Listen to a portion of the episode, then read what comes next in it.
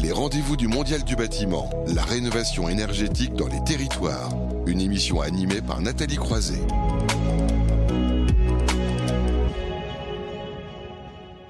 Les territoires, on en parle régulièrement hein, dans ce rendez-vous du Mondial du bâtiment. Il en a été question là depuis le début de la matinée. On va poursuivre donc avec la rénovation énergétique dans les territoires et tous les mois nous zoomons euh, sur une rénovation emblématique et on en parle en détail avec euh, les acteurs euh, engagés dans le projet. Là, on va aller dans le 15e arrondissement de Paris, parler d'isolation avec des bottes de paille et pour en parler, nous sommes avec Benoît Cartier, bonjour, bonjour. qui est chef de service patrimoine de Paris Habitat, un maître d'ouvrage donc dans, dans cette démarche. Alors quelques mots pour présentez quand même Paris Habitat. Vous logez un Parisien sur neuf, c'est ça? C'est ça, on loge un Parisien sur neuf. On a une responsabilité forte euh, sur le, territoire de la métropole. On loge 287 000 habitants, ce qui est euh, en ordre de grandeur à la population de Bordeaux ou de Nantes. Et euh, nous sommes un office public, donc avec une mission de service public du logement au service de la métropole. et tout ça nous responsabilise fortement. Voilà. Et donc, alors je le sais parce qu'on me l'a dit en coulisses, vous avez une formation d'architecte, c'est ça Et donc il y a deux, il y a trois architectes, en tout cas les deux architectes aussi euh, engagés dans ce projet. Euh, Volker Erlich, je vais y arriver. Bonjour. Bonjour. Vous êtes architecte de l'agence Très Vivant. Quelques mots pour présenter votre agence? Euh, oui, avec plaisir. Donc, euh, Volker cette, euh, cette agence, elle a maintenant 10 ans depuis le, début de ses activités. et puis, c'est à peu près aussi le temps depuis qu'on s'intéresse à la boîte de paille, qu'on travaille avec la boîte de paille, qu'on la, la met en œuvre à différentes typologies, usages et modes constructifs. Donc, entre autres, l'isolation thermique, où là, il y a un marché, un besoin important. Euh, je pense que ce, projet l'a bien montré que c'est une voie tout à fait viable et, à continuer à creuser. C'est ce qu'on va voir en, détail. Et puis Benoît Rougelot, bonjour, hein, qui était euh, déjà venu euh, ici, parce que quand avait parlé des matériaux biosourcés, qu'on avait un, un tour d'horizon entre le bois, le chanvre, la, paille avec vous. Donc vous êtes architecte et co-gérant de Land Fabrique. Oui, tout à fait. Le bah, Fabrique, c'est une agence d'architecture et de paysage. Mmh. Euh, qui existe depuis 17 ans. Euh, et j'ai aussi une casquette en tant que coprésident du réseau français de la construction paille, donc qui est le réseau national. Et euh, effectivement, avec Folker, il y a 5-7 ans de ça, on a cofondé le collectif Paille, qui est l'entité euh, régionale francilienne euh, du réseau français de la construction Paille. Alors, on va rentrer en détail dans ce projet de rénovation, je le disais, hein, qui était 132 rue de la Convention dans le 15e arrondissement de, de Paris. Euh, avec vous d'abord, Benoît Cartier, parce qu'il faut une démarche aussi derrière, et une démarche typiquement qui, qui s'inscrit aussi dans la feuille de route de, de, la ville de Paris. On vous a appelé pailleur social à cette occasion, j'ai vu dans certains articles. C'est le, le, le, jeu de mots sur la, la de la première botte euh, en, présence de, de, nos élus euh, parisiens, euh, d'Anne Lert et de Jacques Baudrier, qui étaient venus à la cérémonie de pause de la, la première paille de l'isolation. Et le, le, le, programme, il s'insère effectivement dans la feuille de route de Paris Habitat, qui, décline la feuille de route de, la collectivité mm. sur une ville bas carbone, inclusive et au service de ses habitants et de l'usage de ses habitants.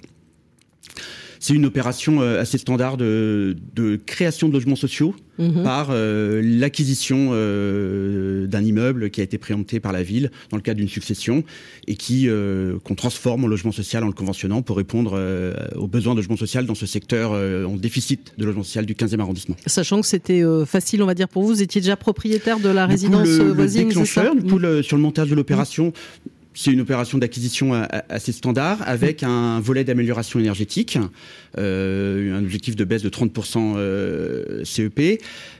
Et euh, la facilité et le déclencheur. Donc dans le programme, on avait l'isolation de ces, pignons qui représentaient des surfaces assez importantes. Et la facilité, le déclencheur sur la prescription et la volonté de faire de la paille, c'est l'opportunité d'être déjà propriétaire de la mmh. parcelle mitoyenne et de ne pas avoir tous les, les, débats et les échanges sur les divisions en volume et les difficultés foncières liées aux, isolations par l'extérieur. Et alors pourquoi de la paille? De la paille parce que je crois que c'était une première en France que vous avez fait, c'est ça? Enfin, certains l'ont dit. En tout cas, le l'adjoint au maire Jacques Baudrier l'a dit à l'occasion de l'inauguration. Du coup, moi, de référentiel, j'avais pas trouvé en réhabilitation euh, d'isolation paille euh, en R 7. Mhm. Euh, on peut dire que c'est une, première dans ce, dans ce sens-là. Mhm. En tout cas, voilà. Et en mm. tout cas, c'était c'est ce qu'on va détailler là. oui, pourquoi Excusez-moi, j'avais dit pourquoi la paille Exactement. je vous ai fait perdre. J'avais deux questions. Euh, dans notre engagement sur le sur le biosourcé euh, et, le bilan carbone, euh, pourquoi la paille Parce que dans nos matériaux parisiens. Mm. Alors, on n'est pas tout à fait sur le père intramuros, mais la, paille qu'on a utilisée sur l'opération vient d'un agriculteur de Seine-et-Marne à 50 km. Donc, on est vraiment sur du matériau local qui a une charge carbone très faible. Euh, sur euh, sa, fabrication, parce que c'est un coproduit d'agriculture, et aussi sur son transport. Voilà, donc c'était euh, un circuit court hein, dont, on parle de, plus en plus. Alors on va rentrer dans le détail maintenant comment l'opération s'est mise en place? Vous pouvez en parler peut-être tous les deux, hein, Benoît et, Volker, de ce qui s'est mis en place avec deux techniques, c'est ça qui ont été utilisées, notamment une, technique innovante. Hein, c'était poser les bottes et horizontalement et les sangler avec des bretelles, c'est ça? Qui veut l'expliquer Allez, Benoît Rougelot Non, en fait, je, pense que Folker, euh, pour ceux qui ont l'image, verront qu'il porte des bretelles. Et euh, effectivement, on l'a appelé comme ça par hommage euh, à Folker, donc je, lui laisse le, soin de l'expliquer. Ah, c'est pour ça, vous avez créé le, la des technique de tous les jours, hein. bretelle. D'accord. Alors, Folker Erlich, allez-y. Oui, vous voyez qu'on est très, très créative euh, dans la création des terminologies euh, aussi par rapport à cette technique. Euh, oui, alors est-ce qu'elle est innovante? Je ne sais pas. Il s'agit de, l'idée de diminuer le besoin en, en, bois et en autres matériaux pour faire tenir les bottes, parce que mhm. Euh, l'idée là est de, de, créer une enveloppe thermique autour euh, d'un voile existant et toutes les charges de cette enveloppe, ils doivent, euh, ils doivent être repris par ce voile. Donc il y a forcément à un moment donné un, sujet d'assemblage et de transfert des charges. Mhm. ces bottes, ils ont un certain poids, à peu près 100 kg par mètre cube, ce qui est parfaitement négligeable par rapport au poids propre de, du voile qui lui est moins long du tout venant, où là on est plutôt dans les, dans les 2000 kg le mètre cube. Euh, et donc euh, toute, toute, la question de, de la, de la euh, efficacité et rentabilité finalement aussi monétaire d'une isolation réside, réside pas mal dans, dans ce sujet-là de, de l'assemblage. Et euh, comme vous disiez, c'est une première d'isoler en botte paille. Alors il y a eu maintes euh, projets d'isolation en botte paille, mais beaucoup dans, dans, le domaine de la maison individuelle, mhm. où là souvent la botte paille elle a été justement posée entre une structure bois qui a été tout d'abord euh, fixé, assemblé euh, euh, sur, sur les voiles à isoler, ce qui nécessite donc un certain, certain volume en, en, bois en tant que structure secondaire, qui lui accueille, disons, cette paille, soit, soit avec des, des, arêtes, comme on, les appelle, ou des épines, qui, qui, qui, fonctionnent un peu comme une boîte à praline, et on met, au lieu de la praline, ben, on met la botte de paille entre ces, ces voiles. et donc, cette technique-là, dite bretelles, bah, c'est justement euh, comment faire pour euh, économiser sur, euh, sur tout ce matériau, sur la mise en œuvre, sur, les, sur la quincaillerie aussi. Et la réponse était bah, de porter les bottes finalement comme, comme un sac à dos, ou si vous mhm. voulez, comme, comme les bretelles portent, ça revient au même. et notamment, donc, ils sont pris par des, des feuillards, ce sont des, des, sangles faibles que tout le monde qui, qui fait des commandes et des achats sur Internet les connaît, parce que quand le, quand le carton arrive avec le, le feuillard blanc, en polyéthylène, euh, eh bien, il s'agit bien de, de, de, de, ce type de, de sangle. Euh, et puis, ce sangle, il, euh, il, est, il, reprend à chaque fois deux bottes en, en quinconce de manière à sécuriser au maximum euh, la reprise en cas de, défaillance d'un des, des, points d'assemblage et qui sont pris par Python dans, dans le mur existant. Et donc, du coup, cet enjeu d'assemblage et de, transfert de charge, bah, il faut que l'ensemble de la chaîne, donc aussi bien le nœud qui, englobe euh, les euh, que, le, le, transfert de charge euh, au moment d'insertion du Python dans, dans le voile soit assuré. Et donc là, il y a effectivement deux réponses qu'on a pu trouver. pour assurer que, que le euh, la fermeture euh, du sangle elle soit toujours à une euh, résistance contrôlable et, homogène, ben on a travaillé avec des sertisseurs thermiques qui, mhm. sont, qui, qui proviennent également de, de, ce, de, cette, de cette filière d'emballage et de, de cartonnage, où là on peut régler effectivement la résistance. Et par rapport à la résistance à l'arrachement de la cheville du mur, et ben là il suffisait de faire un test et de mesurer à quelle, à quelle charge la cheville sortait du mur. Et puis, dans les, pour les deux, les deux maillons, si vous voulez, du, du chaîne du transfert de charge, ben, on était avec des facteurs de, sécurité, de sécurité entre, entre 5 et 25, donc largement au-dessus de, des charges qui, qui, sont, qui sont effectives dans l'opération. Et suite à quoi, on a effectivement pu réaliser un tiers de, de l'ensemble de, de, la surface de cette isolation avec cette, cette technique. Et ce qui est surtout dont on aimerait enfin parler, faire, faire savoir, c'est que ce chantier il a surtout permis de, de travailler avec des, euh, des, des, bénévoles, disons. Mais oui, alors ça, on va y arriver à cette partie-là. Mais je voulais juste continuer un petit peu aussi sur l'aspect paille, et puis je vais, je vais, y revenir parce que c'est vrai que c'est intéressant aussi cette démarche de chantier collaboratif que vous avez vu. Alors Benoît Rogelot pour commenter euh, et aussi les atouts de la paille dans cette histoire. Euh, oui, moi, moi, je rebondirais sur le fait que euh, je fais un rappel, c'est qu'il depuis 10 ans, 11 ans maintenant, il existe euh, les règles professionnelles de la construction paille qui permet la décennale mm -hmm. sur, euh, sur tout type de bâtiment. Et encore aujourd'hui, aujourd'hui dans, ce, dans ces règles pro, l'ITE est un, peu un, peu un une interprétation de ces règles. Mmh. Euh, donc c'est pour ça qu'il n'y a pas autant de projets ITE qu'il ne faudrait. Mmh. Et, euh, et, au réseau, en fait, on, on travaille sur justement l'écriture des règles professionnelles spécifiquement sur l'ITE. Euh, bah, pour pouvoir massifier, parce que comme ça a été dit sur la séquence précédente, mmh. et moi j'y je, crois fort, c'est qu'il faut construire euh, moins, ça c'est mmh. sûr, voire ne plus construire, euh, rénover massivement, parce qu'on a déjà un patrimoine, et ce qui pour moi est le, ce qui est le déjà là, Mmh. Et, euh, et, comme le disait Benoît Cartier, euh, la paille, elle est aussi déjà là. C'est-à-dire mmh. qu'on produit euh, du blé, on a de la paille. Et on en a en Ile-de-France. On, a des on en on a, partout sur le territoire français. Il y a des endroits où il y a un peu plus de tension, mais globalement, on a, on a entre 20 et 28 millions de, de, de tonnes. Mmh.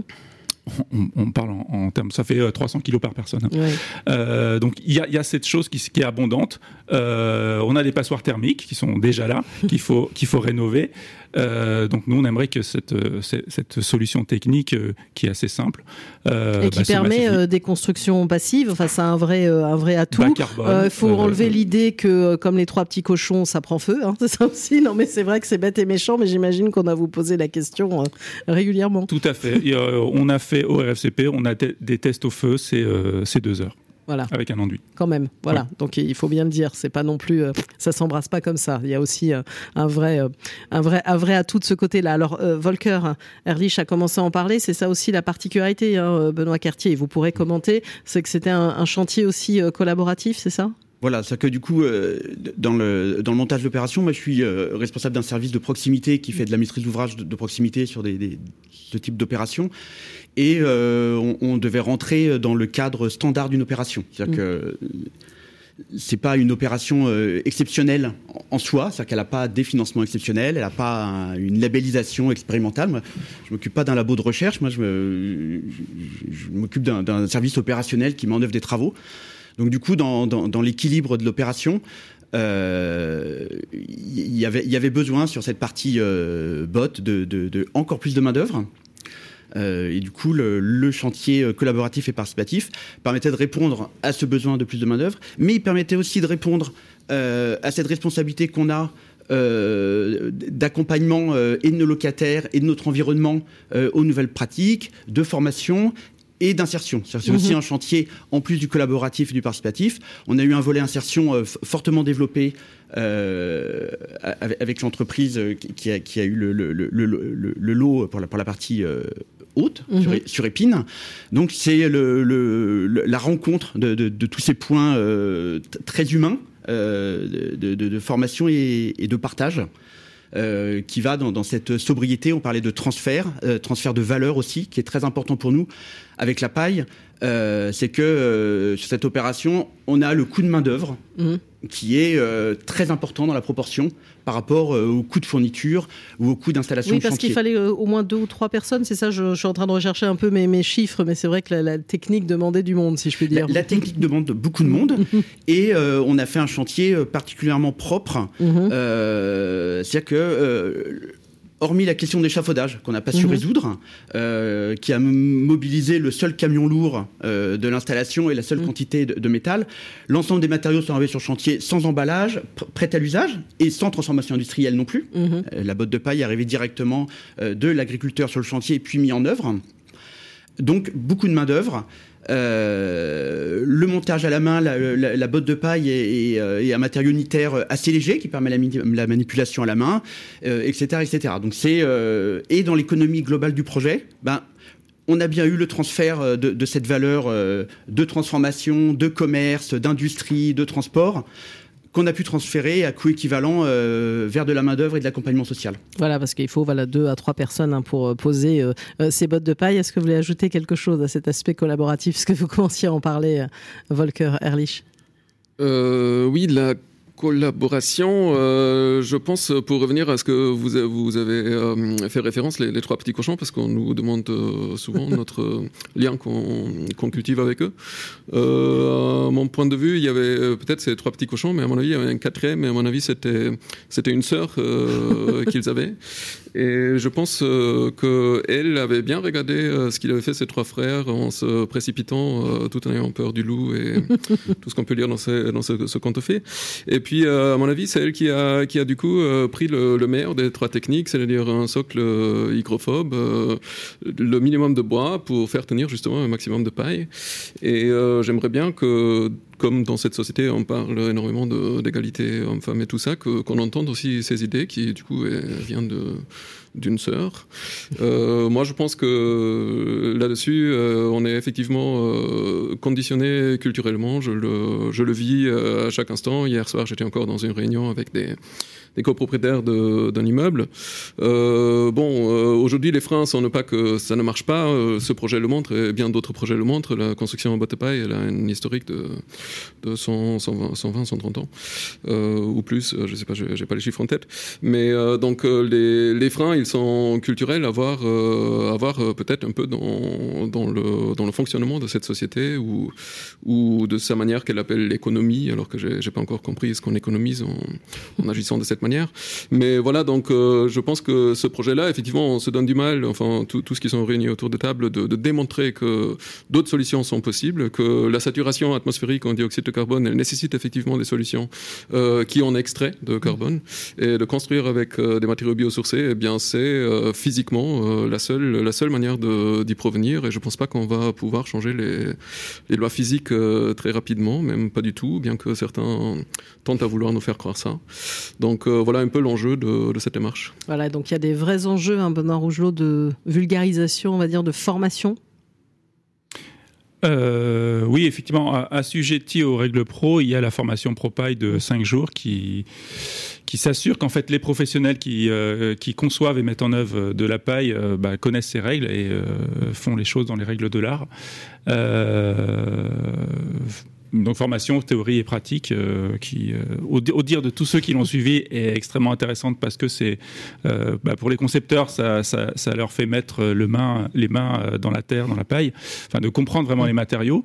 Et effectivement, je pense qu'il y, y a, aussi un enjeu, et je pense que c'est un enjeu global avec la construction bois, terre crue, enfin biosourcée, géosourcée, de, de, se réapproprier en fait les matériaux de construction que les architectes ont dans l'après-guerre totalement oublié en fait on, dans les écoles d'archi et euh, euh, avec Volker, on enseigne en école d'architecture euh, pour remettre ça au, goût de. Et on sait que les, étudiants sont très friands, en fait, ils sont, ils sont demandeurs de ça, parce qu'on a des formations où on dessine des traits et on reste devant un ordinateur. Enfin, ça, c'est la, pratique conventionnelle hein, de, l'architecture et on, contrôle que les ouvriers mettent en œuvre des produits industriels, enfin, qu'ils soient des poseurs, mm-hmm. et nous, on est des prescripteurs. Et alors que là, voilà, on bouscule un peu les choses euh, sur, euh, sur la question des matériaux, de comprendre euh, comment fonctionne bah, la physique du bâtiment, c'est-à-dire mhm. que comment fonctionne l'humidité dans un bâtiment. Bah, pour certains architectes, même des ingénieurs, ça paraît être. Ils, ne savent pas que ça existe, ou alors on dit bon, on appuie sur un bouton et puis il y a l'air qui se renouvelle et puis voilà. On, pas plus. Enfin, et, euh, et, après, effectivement, je, je, rebondirais sur le, ce, que, ce que tu évoquais, hein, Volker, sur la question de la, de la, prise en compte, euh, enfin la féminisation euh, dans le BTP. On le sait tous, dans le BTP, il y a très peu de femmes sur les chantiers. Et euh, les, les, les, les, matériaux euh, géosourcés, biosourcés, bah, il y a de plus en plus de charpentières, maçonnes, euh, pailleuses, euh, et ça change en fait, ça change les choses sur, les, sur, sur le chantier. Mmh. mais réellement en fait, de, d'ambiance de, de, chantier. Je crois que sur une séquence ici avec avec Laurent Dandre sur la sur la paille, justement lui en tant que bureau de contrôle, c'est ce qui relevait en fait. C'était pas vraiment, enfin sur des sur des chantiers euh, euh, en paille, en terre crue, euh, voilà, les, contrôleurs disaient, enfin, on, évidemment qu'il y a de la technique, mais on parle aussi du, bien-être sur le chantier et de la bonne ambiance. qui, est aussi un aspect intéressant en fait de, et peut-être de changement de paradigme en fait hein, ce, que, ce, que, ce que tu dis là Volker. En tout cas ça a été une expérience réussie hein, Benoît Cartier parce que vous avez d'autres opérations maintenant c'est ça? Oui une opération réussie donc là du coup on, on, décline et on, développe. Donc là, j'ai une opération euh, beaucoup plus importante euh, dans le deuxième arrondissement. J'ai une série de, cinq grands pignons euh, qui vont être en isolation paille, avec la technique, donc du coup, de pas de la bretelle, de, de, l'épine. Parce que Volker n'est pas là, c'est ça?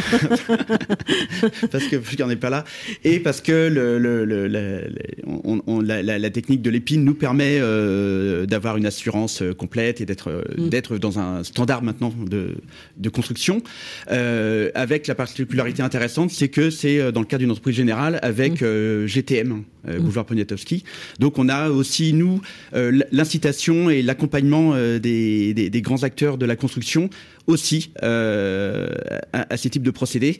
Dans le changement de culture générale et pour accompagner nos, nos, attentes, parce que Paris Habitat, on est très engagé sur des, des chaque année près, près de 3000 logements rénovés. Donc il faut qu'on, en tant que prescripteur, euh, on, accompagne toute la chaîne euh, du bâtiment pour répondre aux attentes euh, de la collectivité. Alors j'imagine aussi un Volker Erlich, vous avez d'autres opérations en cours? Ah bah projet autour de la paille, puisque vous le disiez tout à l'heure. Hein. Heureusement, oui, on fait ça depuis un moment et on, a bien bon espoir de, continuer à le faire.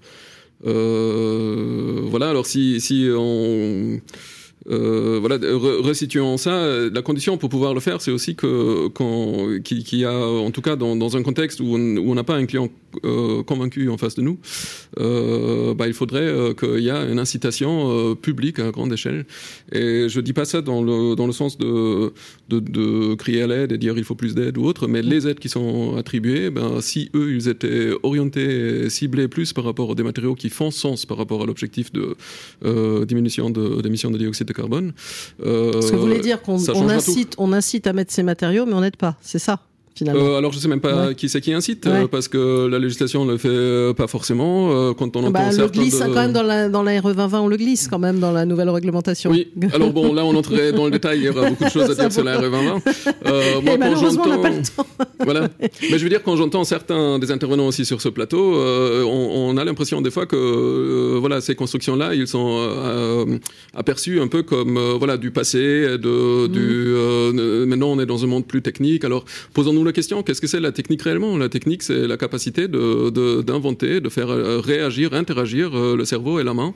Et de ce point de vue, euh, il n'y a rien de technique qui, se passe sur, nos chantiers. Il n'y a plus du tout ça. tout ce qui est technique, qui, relève de, de l'ordre, de la créativité, au mieux, s'il en reste, c'est déplacé dans les, dans, les, dans les bureaux qui conçoivent les machines qui mettent en œuvre. et donc ça, ça, ça, va de pair avec un déclin culturel du savoir-faire, du, du, de, de l'artisanat. C'est aussi euh, flagrant et aussi important pour, euh, pour une solidité, une culture vivante de notre société. Et on voit très bien cette, cette périssement avec les, les effets que, que, ça a de partout et qui, qui là, ça, ça, coûte de l'argent réellement. Alors Benoît Rougelot, peut-être commenter, puis vous aussi, vous avez une autre opération en cours à Grenoble, hein, c'est ça? Euh, oui, bah, effectivement, on a, on, a, on a un autre bailleur social grenoblois qui, qui veut le déployer à une plus grande échelle. Mm-hmm. Euh, et avec euh, ce, qui, nous intéresse aussi, hein, c'est ce que tu dis sur la. Enfin, nous, nous, ça nous intéresse aussi de, réfléchir sur chaque projet. Chaque projet est unique et, de, se, creuser les ménages, ça, fait du bien aussi en tant qu'architecte et trouver des nouvelles solutions, euh, plutôt en low tech, bas carbone.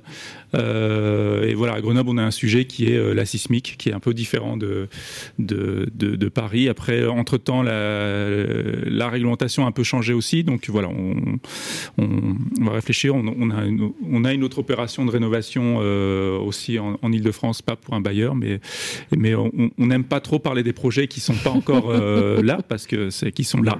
parce qu'on sait qu'un projet peut toujours capoter avant qu'il soit construit. mais oui, oui, on a, on a d'autres Enfin, ça, nous semble, euh, comme j'ai dit, important d'aller sur la rénovation. Donc, euh, on, est en train d'axer euh, au moins la moitié, voire la totalité de l'activité de l'agence sur, le déjà là à, rénover. Bah, merci beaucoup d'être venu parler de ce projet hein, d'isolation en botte de paille. Benoît Rougelot, architecte, un co-gérant de Land Fabric. Volker Erlich, architecte de l'agence Très Vivant, qui est donc venu avec ses bretelles, hein, pour ceux qui nous suivent en, vidéo. Et Benoît Cartier, chef de service patrimoine de Habitat. Merci à tous les trois. On va marquer une courte pause et puis du côté du décryptage réglementaire, on va s'intéresser un peu plus aux équipements de génie climatique. À tout de suite. Les rendez-vous du Mondial du bâtiment, la rénovation énergétique dans les territoires, une émission à retrouver et à réécouter sur le site de Bâti Radio.